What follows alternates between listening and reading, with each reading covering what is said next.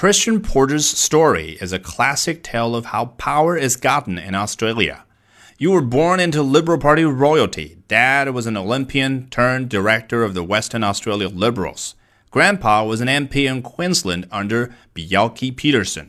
You went to Hale, Perth's most exclusive private school, and made the national school's debating team. By the start of adulthood, you are already too big to fail.